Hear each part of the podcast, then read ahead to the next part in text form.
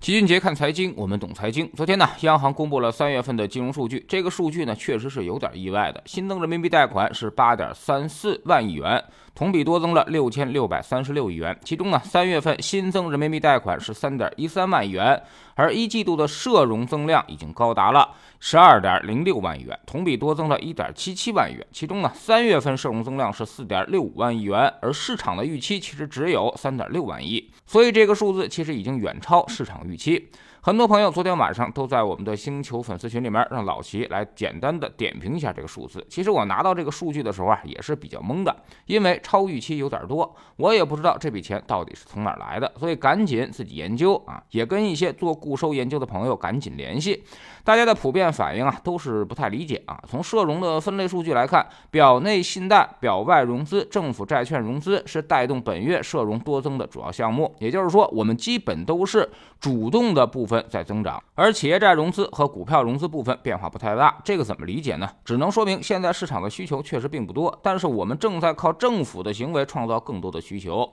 宽信用周期其实已经开启，现在正在积极的引导当中。但现在的情况是，只有政府。端唱戏，而其他的民营经济和消费端需求还都在观望，所以宽信用的传导存在问题。大家现在依旧是半信半疑的状态，不敢多借钱，也不敢多消费。实体经济下滑的压力依旧很大。另外呢，今年一季度人民币贷款增长了是八点三四万亿，明显高于前年和去年的七点一万亿和七点六七万亿元。这个数据告诉我们，现在央行呢已经正在努力的促进贷款发放啊。那么银行现在放贷应该都压了任务指标。从居民端来看，三月份居民贷款恢复正增长，但同比依旧少增了三千九百四十亿元。其中呢，短期贷款和中期贷款同比分别少增了一千三百九十四亿元和两千。五百零四元，说明老百姓现在也依旧不敢花钱，不敢买房。虽然楼市调控明显放松，但是大家依旧是心有余悸。而且最重要的是，现在居民杠杆已经加的差不多到了极限啊。那么借钱的数量不可能持续增长下去，否则后面他就根本还不起了。企业贷款方面呢，最重要的是企业中长期贷款数字呢是一点三四万元，仅仅小幅多增了一百四十八亿啊。那么这个其实就微乎其微了。在疫情的高压防控之下，现在企业经营信心已经降到了冰点，企业贷款的增量都是短期贷款和票据融资贡献的，而企业短贷大部分都是周转性质，也就是说啊，这部分钱越多，那么企业可能现在遇到的麻烦也就越大，说明大家现在已经资金周转不开了，经营状况是比较糟糕。从企业层面来看，现在对对于经济是相当的悲观。在货币供应量上来看，M 一增长是百分之四点七，增速呢与上月持平，而 M 二呢是达到了百分之九点七，提升了零点五个百分点。这个数据也不太好，说明央行啊还在努力的提供货币，但是囤积在银行体系当中，想拿出去投资、拿出去扩大再生产的量并没有增加，所以 M 一减 M 二的货币供应量增速差反而降低了。这对于股票市场来说，就意味着流动性下降。解释完数据，我们大概说一下现在到底发生了什么情况。现在是央行非常着急啊，但它的法宝货币政策已经不听使唤了，把钱即便都放到了银行体系当中，但是现在也贷款不出去，因为没人去借。那么降准就已经变得没啥意义了，就好比出水口已经堵住了，你放再多的水进去，它也只能流到银行这个池子里，无法灌溉土地。而现在池子里的水已经足够多了，让整个市场的无风险收益率是持续下降，甚至造成了中美利利。差的倒挂，这时候外资一看啊，利差上已经无利可图，反而会从我们的实体经济和资本市场中撤资。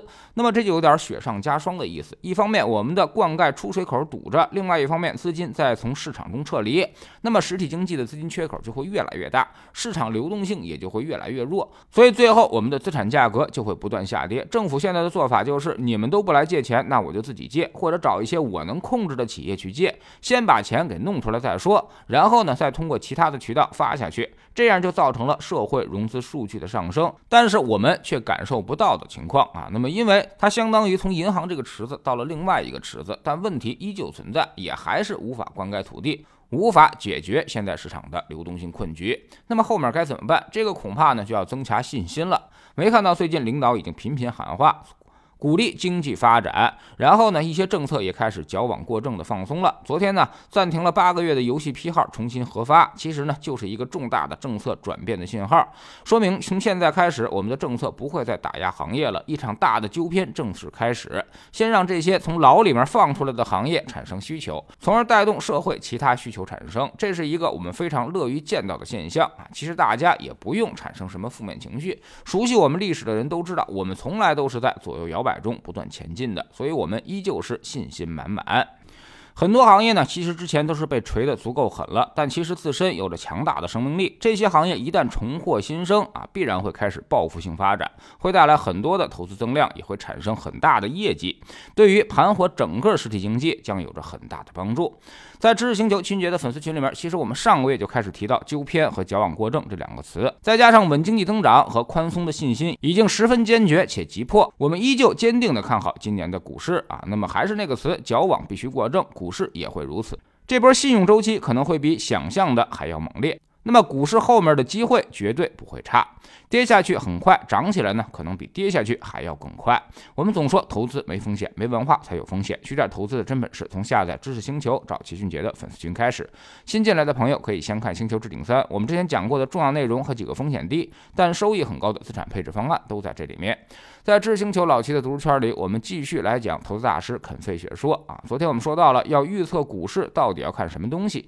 肯定不是那几根 K 线做技术。分析，而是要看情绪以及资金的供给，还有市场对于股票的需求。其实有价格的地方啊，供需都是决定因素。你能够把股票的资金和需求、供需想明白了啊，那么其实呢，你就已经是市场中最靓的仔了。现在加入知识星球，找老齐的读书圈，每天十分钟语音，一年为您带来五十多本财经类书籍的精读和精讲。之前讲过的二百三十多本书，全都可以在置顶二找到快速链接，方便您收听收看。说个通知，老齐的新书就叫做《齐俊杰看财经》，是我们这么多年绝招的总结，正在京东和当当火爆发售啊！这本书里面干货还是很多的。苹果用户请到齐俊杰看财经的同名公众号，扫描二维码加入，三天之内不满意，可以在星球 APP 右上角自己全额退款。